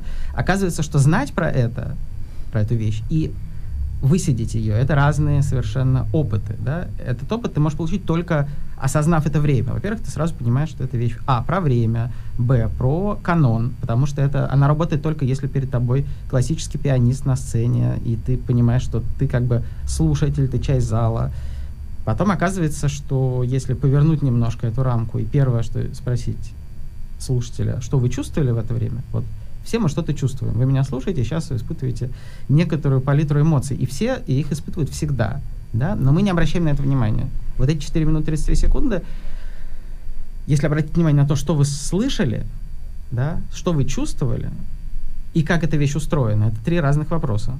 И когда ты начинаешь обращать на это внимание, а потом представьте себе, что с этим же э, с этой же оптикой вы начинаете слушать, ну там, симфонию Сибелиуса, например, или что-нибудь, где много звуков, много чего как-то сложно устроено, но работает это все точно так же. Вы тоже в этот момент что-то чувствуете, вы замечаете или не замечаете, как эта вещь устроена, да, а замечать или не замечать вы можете только, если вы сознательно обращаете туда свое внимание. И это сразу по-другому как бы действует. Поэтому Кейдж, конечно, очень многим прочистил уши и головы этой маленькой штукой, которая очень сильно меняет твое внимание. Отвечая на вопрос, где пределы радикальности, это в любом искусстве, да, всегда есть предел, за которым ты никак не можешь напугать или отвратить, или удивить зрителя, но ведь на самом деле очень мало у кого есть такая узкая задача. Ну, как бы... У приклеенных у ваших любимых э, мистер. Да, мистер мы тут каждый день обычно обсуждаем э, перфом- как это будет? Перф- перфом- Ну, перформансы пе- пе- перформансы, а, а человек это как будет? Перфо... э, Перформеров. Перформер, да. И по- перформеринны. Вот я пытался женский род во множественном числе по-немецки образовать. видимо, Перформерки. Да, э, это по-русски. Это гувернант гувернантки. Единственное слово, как где суффикс «к» является образующим феминатива. А, и они каждый день себя приклеивают к той или иной. Сегодня Ну, вы редкое живете в исключение. Берлине, конечно, знаете Да. Они приклеивают себя к той или иной дороге. Вот э, вчера они себя к Пушкинской аллее приклеили, обливают э, картины там картофельным пюре и так далее, и так далее, и привлекают к себе внимание в связи с проблемами экологическими в будущем. Мгм. Да. И э, просто вопрос здесь, видимо, тоже о том, где границы, потому что сейчас 88% немцев считают, что они добиваются прямо противоположного э, своей деятельности. Это просто, извините, мы вас вернули как бы к э, реальности социальной, к берлинской почве, потому что м, есть в связи с вашей книжкой один вопрос. Я обратил внимание, что интервью у композиторов, авангардистов, которые постоянно жили за границей, Софья Губайдулина, эм, помянутый Борис Филановский, э, Сергей Невский, вы их брали исключительно в России. Ну, вы дождались, когда они приедут. что понятно, у вас была работа в России. Да. А теперь в Германии вы сами. И поэтому, как пишут э, в комментариях в соцсетях э, всякие доброжелательные люди, а что случилось? Ну, что случилось, понятно. Нет. Да. Объясните. В, с- ну, в моем случае, как и в случае многих людей, которые уехали из России, там, мы уехали потому, что я не мог находиться в стране, которая ведет э, войну с другой страной. Ну, то есть я не чувствовал себя возможным продолжать делать то, что я делаю. У меня есть дети, у меня две дочки, мне нужно думать про них тоже, да, и я не хотел бы, чтобы они находились в этой атмосфере. Я помню, что вот перед началом э, эфира упомянули «Комсомольскую правду», да, газету, радио, и медиахолдинг есть такой Да. в России, к- ко- которых я читателем которых я не являюсь, да, но я как-то вот ехал в такси где-то в марте, а, и случайно попал на эфир комсомольское, вот, к- радио «Комсомольская правда». Просто оно было в такси включено. И а, уровень, ну, это был настоящий язык ненависти. Вот там классический язык ненависти, про который ты как бы знаешь, мож, имеешь возможность с ним не сталкиваться, даже находясь в России настолько насыщенным, да, то есть как бы ты можешь как-то огибать, но потом ты понимаешь, что огибать не получается, что он все равно тебя отдаст. Ну, то есть я прям высидел а, 15 минут и прям физически почувствовал, как я не хочу в этом находиться, и не хочу, чтобы в этом находились мои дети. Да? Школы, в которых начинаются а, уроки правды, как, как они там называются, важные уроки- Разговоры о важном. Разговоры о важном, да. Это все такая ползучая, а, ползучий яд такой, который все равно начинает на тебя влиять. Ну, просто ты начинаешь им дышать, и ты можешь э, как бы льстить себе надеждой, что у тебя такой, спе- такой специальный противогаз невидимый, да, и ты этим не надышишься, да, но есть дети, которые тоже это как-то впитывают. И есть много всего, от чего на самом деле в такой концентрации э, уже ты не можешь. Ну вот я понял, что я не могу, я хочу а, быть снаружи, да. Как все будет дальше, никто не знает, но вот сейчас я здесь, и я хотел бы дышать этим воздухом, а не тем. Алексей, простите, пожалуйста, мне кажется, дочек, э, я верю, что это часть вашего решения, но мне кажется, сейчас вы их привели как пример, чтобы это стало ваше решение всем понятно. Хотя у вас профессия, которой многие могли бы позавидовать.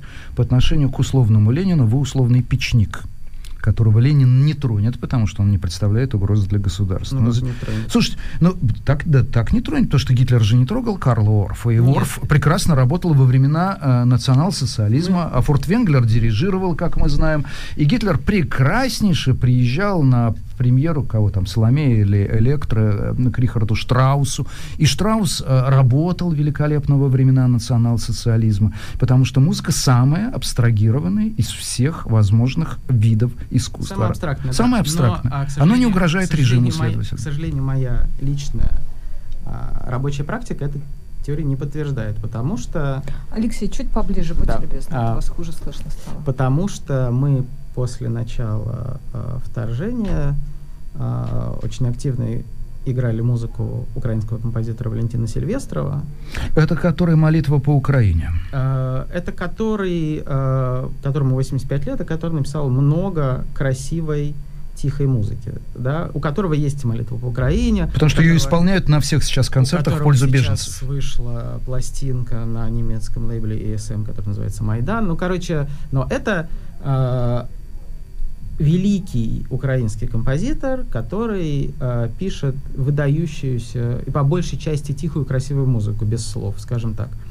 Вот. И у нас был концерт, на котором э, Алексей Любимов, блестящий пианист, и Яна Иванилова, прекрасная певица, э, значит, исполняли Шуберта и э, цикл песен Валентина Сильвестрова, который называется э, «Ступени», написан в 81 году. Это романсы на стихи русских поэтов.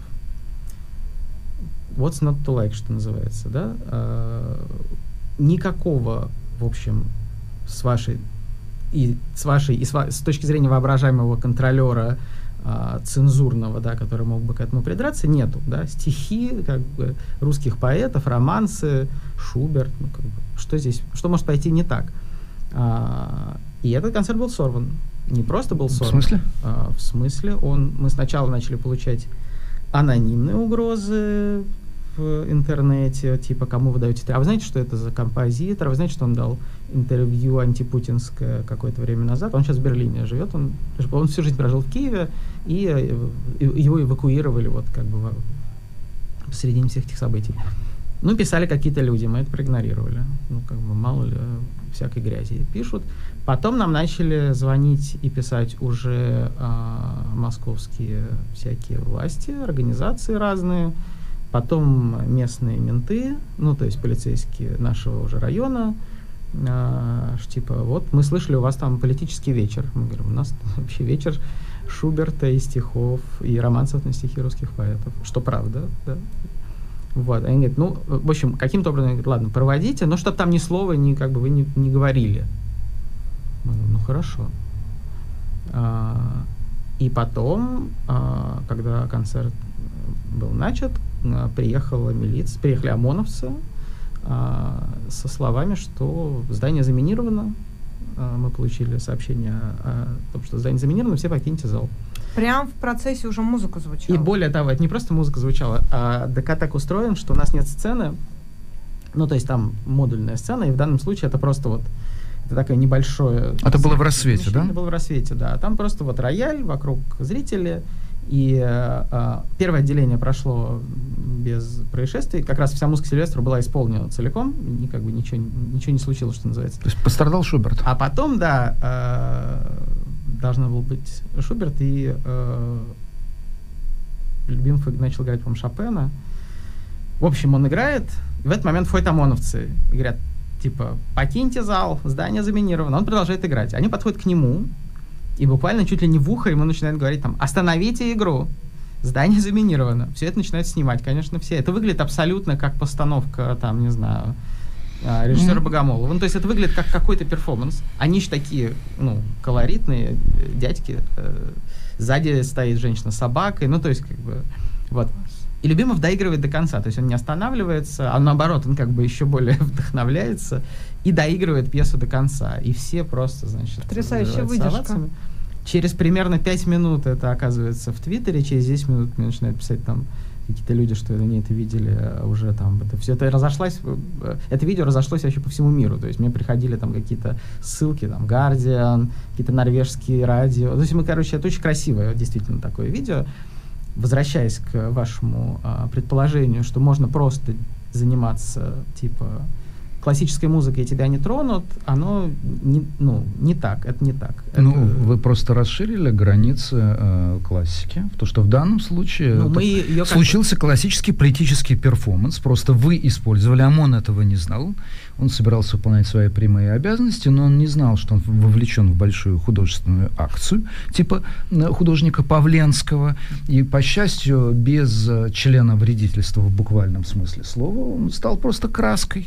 Вот в этом сложившемся стихийно э, перформансе. Да, если бы не было этого больших Вы же... последствий для многих... Вы же любите пропагандировать людей. импровизационную музыку, правда? Вот она вот и случилась, только в несколько неожиданном варианте, что делает еще ее более импровизационной. Конечно, э, но в как в, не знаю, в садомазо ритуалах есть стоп-слова, да, вы всегда можете остановить э, этого, да, и импровизация тоже может быть остановлена. Импровизация с государством, к сожалению, нету тех стоп-слов, которые могут их сейчас остановить. И э, ты никогда не знаешь, э, как эти границы сдвинутся и в какую сторону, да, там э, запрещают концерты музыкантов, э, которые написали, например, что-нибудь антивоенное у себя в Фейсбуке в начале войны. Да, вот прекрасная пианистка Полина Осетинская, которая у нас играла. Да, она выступила в Фейсбуке успехом. очень резко. И ее концерты отменяют по всей России. Отменяют сейчас? Да, ее концерты, а... она не может дать концерты в России. А, дает его сейчас по всему миру, но а, было отменено, был отменен ряд концертов. И она не единственная. Я знаю много примеров того, как эти концерты очень тихо, иногда без всякого шума, просто поскольку большинство э, организаций концертных государственных в России Просто кто-то звонит и говорит, вот этих надо отменить, вот этих надо отменить, вот этих надо отменить. Это то же самое происходит там с миром театра. Это происходит просто. Режиссер, Видите, как- режиссер? Режиссер, режиссер, да. Ну, у. Серебренникова имя сняли с афиши, у Акунина имя сняли с афиши, Ну, это- у это Ерофеева запретили книгу, у Войновича запретили «Москва 2042 года» Тимофей посмертно. Кулябин, Александр Молочников, э, Михаил Дурненков, э, Ася Волошина Молочников сейчас в Америке. и так далее, и так далее, и так далее. То есть театр это вообще весь переехал. э, Режиссерский театр весь в Берлине сейчас. Да, мне сказали, что даже Никита Кукушкин, э, который себя неплохо чувствовал э, в последний там год и не собирался уезжать, мне сказали, что он там то ли в Грузии, то ли в Турции, ну вот куда-то Попадает тоже- под мобилизацию. Да, да. А, Алексей, мобилизация. а рассудите очень важный спор, который у меня возник публично с Полиной Осетинской. Видит Бог, я не хотел, и, возможно, я был чересчур резок. Полина, я в любом случае приношу свои искренние извинения. После ее выступления в Фейсбуке я сказал, что, ну, Полина, а нет, тогда, если ты понимаешь, что это терпеть дальше не невозможно, а было это, не помню, в какой день и после чего она сказала, как после этого выходить на сцену. Я говорю, «Ну, значит, на сцену нужно выходить в другой точке земного шара. И она мне ответила фразой, которая меня по- по- подвигла на немножко резкую реакцию. Она сказала, ну как же я уеду, у меня здесь моя публика.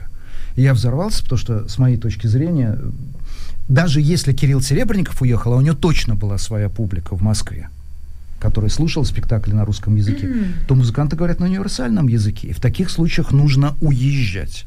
Она говорила, нет, я не могу, здесь я вручена своей публикой. Ну и кто в этом споре прав?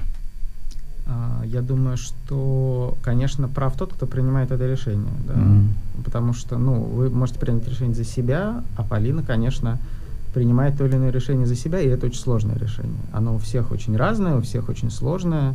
А, понятно, что там Серебренников просто ну, лишен возможности заниматься профессиональной деятельностью в России. Сейчас уже совсем невозможно. А, он, я думаю, наговорил на 10 уголовных дел себе, да. Ну и тогда, когда просто у него отобрали театр, и он вышел из-под, только-только вот он как бы из-под домашнего ареста, да, он сидел просто под домашним арестом, у него было уголовное дело, и понятно, что за это, за это время его театр был разрушен, да, он был просто его как бы разобрали по кирпичику, и, конечно, никакой другой театр в России уже не стал бы, не мог бы дать ему возможность что бы то ни было ставить вот сейчас, да, поэтому у него выбор в этом смысле, как бы публика его осталась там отчасти, отчасти она, наверное, тоже уехала, но у него нет возможности заниматься профессиональной деятельностью в России, никакой, да, у музыкантов она остается, но опять же, вот как показывает пример Полины, вроде как, ну ты играешь Баха, что тебе могут э, предъявить, да, но потом опа, и у тебя сжимается э, как бы возможность выступать. Должна ли она была, не дожидавшись этого, сделать ноги, да? Я никому таких советов не могу дать, потому что за ними, за всеми стоят очень, ну, как бы сложные вопросы. Ну, жизнь просто человека стоит за ними, да. Все, что они, во что они вложились, это их, ну, занятие, это их жизнь. Ты не можешь сказать пианист. Многие просто там перестали выступать, например, потому что не могут играть, да. Композиторы не могут писать, музыканты не могут играть. Для этого нужно какое-то состояние внутреннее. Это очень важно и сложно. А, там, с отъездом это вообще отдельные большие да, вопросы. Музыкантам вроде бы проще уехать, потому что действительно Бах везде Бах, а Шопен везде Шопен.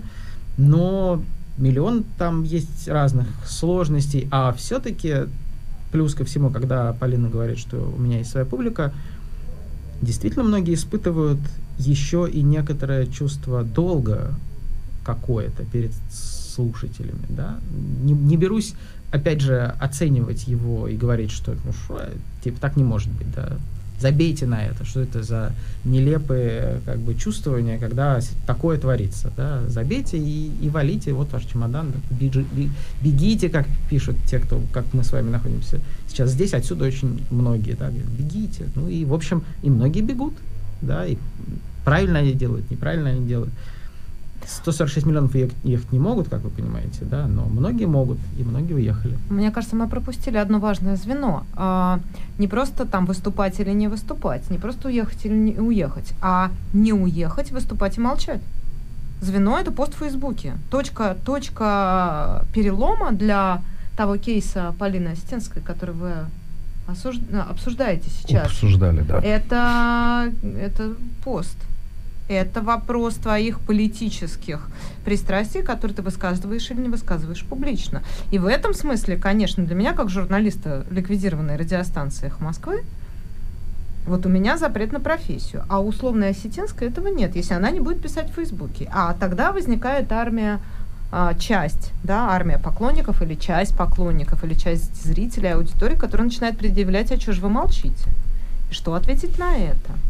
То есть тут более сложная получается такая вот схема, потому что у меня-то в чистом виде запрет на профессию, хотя мои коллеги продолжают работать в России, подвергая свою жизнь, ну если не жизнь, то как минимум свою свободу, подвергая опасности. Ну, конечно. А дальше начинается вот это э, тяжелое поле компромиссов, в котором, с одной стороны, ты э, там, молчишь, думаешь, что ты пересидишь, с другой стороны, если ты человек с совестью, ты понимаешь, что ты не можешь свою позицию никак не протранслировать, mm-hmm. да, при этом ты ее можешь протранслировать сейчас только в рамках ограниченных уголовным кодексом, да, что автоматически означает, что там антивоенные э, выступления буквально могут караться уголовным сроком и караются, и это происходит довольно активно и будет происходить очевидно и дальше, потому что на ком вымещать э, все то, что там сейчас происходит. Эти, вот эти вот э, как бы классические музыканты, в частности, да, они безвредные, безобидные, под рукой, их легко э, как бы посадить, например. А насколько в этом смысле трудно именно для представителей вот этого вот профессионального спектра, да, насколько трудно бороться, ну как бы уже жить, принимать и как-то вот реагировать на травлю, на травлю со стороны государства, которое плюет в спину этим уехавшим, на травлю со стороны действительно части публики, которая говорит, ах, вы предатели, ну, как насколько Крысы тяжело? побежали ну, с корабля. Конечно, тяжело. Причем, и да, ты э, огребешь со всех сторон. Но э, это не какая-то специфика э, работников культуры, да. Mm-hmm. Ты можешь огрести со всех сторон, будучи любым более-менее публичным человеком. Э, и даже не будучи. И им, даже да, не будучи им тоже можешь огрести, да. То есть сейчас, ну, действительно, такая ситуация, что насколько сложно в ней быть? Ну, сложно. Со вчерашнего дня, я прошу прощения, извините за отсылку к политическим событиям, но она еще более усложнилась. Сейчас по соцсетям ходит довольно, довольно популярно, значит, с вирусным эффектом расходится картинка, где написано «Поддерживаете ли вы сдачу Херсона?» И дальше две стрелки. Да, такая статья Уголовного кодекса. Нет, Нет другая статья. Знаете, я хочу перевернуть тему, которую мы сейчас обсуждаем, но не уйти от нее ни в коем случае. У меня возникает вот какой вопрос. Принято считать, что если ты остаешься и сотрудничаешь со злом, то ты э, просто-напросто разрушаешься профессионально. И может статься, я, кстати, припомню вам ваш разговор, последнюю часть э, у вас интервью с Сергеем Невским, как бы склеповано из трех больших частей, которые с промежутками во времени э, были созданы. И когда вы спрашиваете Невского, там, условно говоря, кому сейчас из композиторов на Руси жить хорошо, Невский так презрительно отвечает, ну, наверное, тем, кто сейчас написал вот только что оперу «Митинг Крым». Значит, на самом деле опера «Митинг Крым», это она давно написана, это композитор Мариан э, Коваль, севастопольцы, 46 год. Но что меня потрясло, ее поставил уже в наши дни Юрий Александров в Санкт-Петербург опер. Маш, Юрий Александров это потрясающий был режиссер, постановщик. Я смотрел его постановки Семена Катко, полуразрушенного уже в Мариинском театре. Это гениальный совершенно антитоталитарный спектакль с великолепной декорацией, сценографией. И вот Александров, он был да сплыл. Он, превратился в ноль, в пустышку почти как Гергиев. И, казалось бы, тезис верен. Но, позвольте вам сказать, а как же Шостакович? Который сотрудничал с советской властью всегда на прополу и даже в Компартию, рыдая ночь перед этим, но все же вступил. И даже когда он писал э, э, ораторию э, гимн лесам, «Оденем родину в леса» на стихи Долматовского, который писал свои стихи на постановление Политбюро по восстановлению лесополос, как завещал товарищ Сталин. Он написал блестящую совершенно музыку, которую я с восторгом прослушал. А как быть с Прокофьевым? Жадным Прокофьевым, любившим больше всего на свете, кроме музыки, деньги, который вернулся в Советский Союз, и прошу прощения, Ромео и Джульетту, музыку гениальную, он-то написал уже по возвращению, поцеловав рябого дьявола в задницу, следуя заветам товарища Моцарта. Как с этим быть? Может быть, все-таки можно себя не потерять, оставшись и поцеловав дьявола в задницу? Хотите попробовать? Спасибо большое. У меня, знаете, нюх особо остро развит. Но, в принципе, это возможно? Я думаю, что на вопрос, как быть, в данном случае можно сказать только изучать эти случаи, обсуждать их и принимать свои собственные решения. Можно ли сохраниться, э, служа злу, а я сомневаюсь. Но а можно ли внутри, э, не знаю, империи зла сочинить выдающуюся музыку? Ну, есть кое-какие примеры того, что и это возможно тоже. Да? А, можно ли этим воспользоваться в качестве примера для своей собственной жизни? Я бы не рекомендовал никому а, ориентироваться на там, историю Шостаковича, да, это тяжелая история. Но опять же, для этого нужно быть Шостаковичем, потому что если ты пытаешься повторить путь Шостаковича, будучи не будучи Шостаковичем, да, немножко другого калибра персонажем, это сложно. Очень жаль Шостаковича, вот что я только могу сказать, да. Что было бы, если бы он вырос бы а, в другом государстве или в другом, при другом режиме или в другом времени, да? Что было бы, если бы вот тот Митя Шостакович, который писал такую удивительную музыку в 20-е 30-е, да. Который, который написал «Леди Макбет», когда ему было там 20 с маленькой горочкой да, все лишь на все. И джаз, и, и, и слушал Воцика, и, э, и Первая симфония. То есть это был такой ну, фрик немножко, очень э, такого кабарета, что немецкого немножко типа, на самом деле, персонаж. Да, вот что было бы, если бы он продолжил хочется сказать, в Германии, но в Германии ему тоже бы не повезло, я боюсь. Где-то в каком-то воображаемом мире, где... А... Ну, туда, где, где Рахманинов и Стравинский. Ну, тоже. В Шостаковиче там есть как-то с трудом представить. Рахманинов тоже ужасно Но он мог да. прыгнуть в свободу, когда он поехал в Америку, интервью давал, что он не чувствует никакого ущемления народа. Тот Шостакович уже, конечно, не мог прыгнуть ни в какую свободу. Абсолютно разрушенный, мумифицированный, тяжелый запуганный и, и ну, морально разрушенный человек в, в этот момент, когда вот он, да, когда ему говорили «шости прыгай», вот эти знаменитые демонстрации, когда его Николас Набоков, значит, э, на а, пресс-конференции троллил, как бы сейчас сказали, да, довольно беспардонно, тогда, конечно, он уже не мог ничего такого сделать, да, а кто-нибудь другой, наверное, мог бы. Но, к сожалению, 20 век — это век, в котором было очень много всяких сложных историй, и не все они кончились хэппи-эндом. Да? Кончился ли хэппи-эндом кончилась хэппи-эндом жизнь Шостаковича, тоже сложно сказать, потому что, с одной стороны, да, мы видим, он как бы... И это, вообще, фигура Шостаковича настолько в этом смысле сложна, ты не можешь его ни, ни на одну из сторон перебросить, да, и есть гигантский корпус э, текстов, которые пытаются в его музыке расслушать то, что он не мог сказать словами, да? Декодировать музыку Шостаковича mm-hmm. и вот оттуда вычленить, да, что она была просоветская или она была антисоветская, вот эта антисталинская вещь. И, и это очень часто очень смешные музыковедческие попытки расслушать в нисходящем а, каком-нибудь пассаже звук. Я буквально читал такой текст, где, значит, вот эти нисходящие пассажи это стук а, сапог, значит, э, ГБшников, которые идут там кого-то арестовывать. Это буквально... Ну уж ладно. Это, иногда это очень буквалистские э, прочтения, которые, значит, всячески... Мне кажется, Шостакович до этого не что опускался. Так, что так и есть, да. Ну, Конечно, до верят, этого, что... судя, всего, судя по всему, опустился тот, кто трактовал это подобным образом. Но многие верят, что музыка Поняла. буквально что-то иллюстрирует, музыка mm-hmm. буквально что-то выражает. Ну так слушайте, Каба, Каба, а? Кабалевский этому в дет, с детства учил поколение за поколением советских детей, да. Пошла тема Маши, а теперь пошла тема медведя. Цок-цок-цок, это Маша, топ-топ-топ, это медведь. Ну, все же понятно, что если минор, то грустный, значит, если мажор, то, то весело. Ну. А, у меня такой вопрос. А вы всерьез проводите параллели между вот первой половиной 20 века и, и вот тем, что происходит сейчас?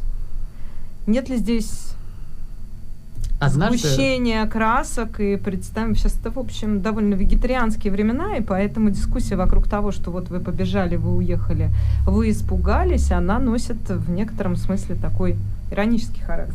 С одной стороны, я хочу вспомнить историю, как я, будучи совсем юным а, начинающим журналистом, а, пошел брать интервью а, у автора романа «Имя Розы», Умбертека? Умбертека, который приехал тогда э, в Россию, и мы, значит, с моим товарищем Ромой Волобуевым, нынче О. Э, важным кинорежиссером, мы пошли, значит, брать у него интервью. И вот мы ужасно гордые собой говорим, вот, э, сейчас очень популярна мысль про то, что наступают новые темные века, вы как раз специалист по средневековью, как вам кажется, насколько эта аналогия имеет право на жизнь?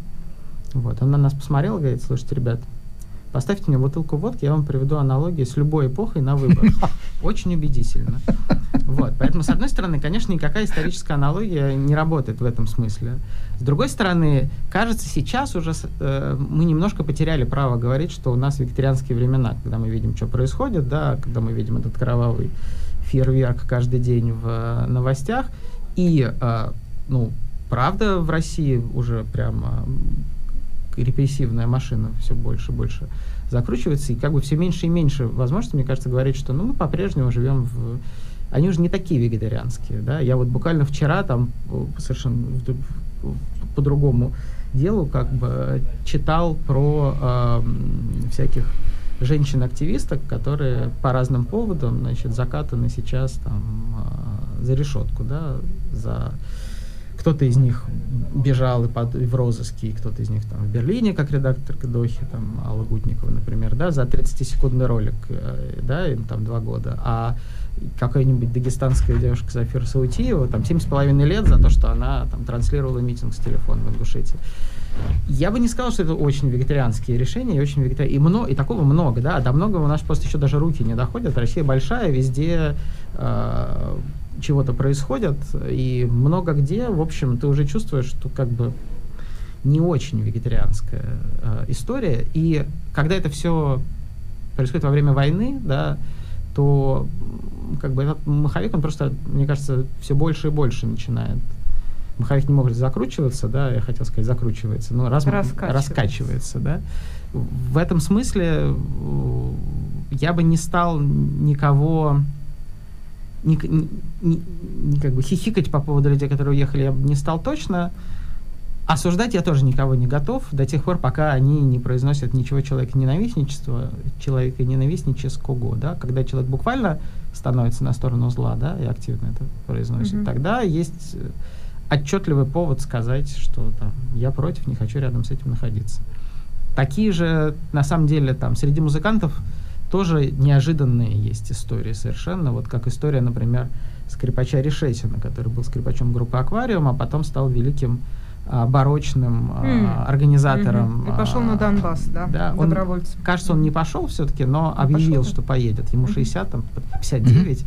Да, он а, в Петербурге устраивал блестящий фестиваль барочной музыки. А потом, значит, вот недавно сказал, что типа ему не дали денег на фестиваль, он ужасно обиделся и сказал, что тогда он поедет ну, а, так злодейство, злодейство и талант. Э, я давно не, не. со скепсисом относился знаешь, там к была, идее об их несовместимости. Дим, я прошу прощения, читала его интервью на Фонтанке, да, как раз, где mm-hmm. он об этом говорил. Да. Там действительно, вот у меня сложилось ощущение, что основная эмоция там обида. Да. Потому что он говорит, мне не дали денег на фестиваль, мне не дали денег на фестиваль. И это, знаешь, это похоже на какую-то такую, знаешь, русская эвтаназия, бессмысленная и беспощадная. Но это как бы окей. Я, можно, я, можно понять вот, э, человека, который там обиделся, что, там, допустим, дело его жизни больше не поддержка государственными деньгами, но когда после этого говоришь, поеду убивать украинцев, как бы да. в качестве... Он же не Смольно идет расстреливать? Это все-таки... Что тоже было бы дико скверно. Но это было похоже на, знаешь, тогда мне плевать на себя, тогда мне плевать на... Ну, то есть это вот так прозвучало, то, что за этим нет никакой логической связи с уничтожением украинских мирных жителей, да как и украинских военных, в общем. Это тут я абсолютно согласна. А, а можно, значит, сейчас в сторону уйду и потом все-таки вернусь к музыке. Мне хочется сказать про музыку хотя бы один вопрос задать, но сейчас будет промежуточный. А что с вашей точки зрения? Кстати, как давно вы в Берлине? 54 минуты, Дмитрий Губин. Да, У нас пара минут да, до конца да, интервью. Пом, пом, пом, пом. Я с июля э, с июля. Тогда э, скажите, пожалуйста, а какие, какую самую главную вещь нужно знать музыканту, неважно, исполнителю или композитору, э, если он собирается, как сейчас модное слово, релацироваться в Германию? Что здесь с музыкой все очень хорошо. Но при этом а, людей, которые хотят тоже заниматься музыкой, здесь тоже очень много. Поэтому, когда ты, например, композитор из России, приезжаешь в Германию, то ты из э, редкого э, человека превращаешься в широко распространенный тип, потому что здесь много всех, включая композиторов. Но и возможностей тоже, мне кажется, гораздо больше. Но этими возможностями как-то надо суметь воспользоваться. И второе, хотя у нас вопрос, э, э, у нас сегодня разговор проходит по принципу, даже если вы ничего не понимаете в классической, в академической музыке, э, имеет смысл ее послушать, потому что очень часто разговоры по поводу этой музыки чрезвычайно умные и интересны. Так вот, несмотря на это, я вам хочу задать тот вопрос, который вы когда-то задавали безусловному умнику, уже упоминавшемуся сегодня Борису Филановскому. Почему современные композиторы пишут музыку, которую нельзя напеть, насвистеть или запомнить? Почему она такая не мелодичная, не гармоничная и странная? За что вы вообще ненавидите мелодию? И у вас есть 50 секунд ровно. А, во-первых, к счастью, сейчас очень много разной современной музыки. Далеко не вся из них не мелодичная и странная. А, а с другой стороны, а жизнь какая? Вот mm-hmm. так я коротко отвечу, коротко отвечу на этот вопрос. Если мы считаем, что музыка как-то связана с жизнью и ее отражает, то это очень понятно. А с другой стороны, э, если вам такая музыка не нравится, есть правда много другой. Это говорить, что вся современная музыка исключительно авангардна, не мелодична и сложна, это не так. Вы можете найти что угодно, и это будет классно. Вот точно вам могу сказать как эксперт. У вас есть 10 секунд. У Маши сыну 7 лет. Объясните, почему ребенок должен заниматься музыкой? Или имеет смысл попробовать его э, отдать в музыкальные... Это, это очень классно, это очень классно развивает мозг. Это дает возможность во-первых, это развивает голову, а во-вторых, это дает тебе возможность коннекта с твоей эмоциональной сферой, коннект, контакта с собой. Yes, Журналист Майерс. Алексей yes. Мунипов, да, наш гость. Спасибо большое. Дмитрий Губин, Маша Майерс. Мы увидимся в Стратера-шоу завтра. Да, завтра, завтра как всегда, в 14.00 по Берлину. Как обычно. Спасибо. Спасибо. События, интервью, дискуссии, актуальные стратера-шоу с Машей Майерс. Слушайте на «Голосе Берлина». Смотрите на Аусы работы ТЕ.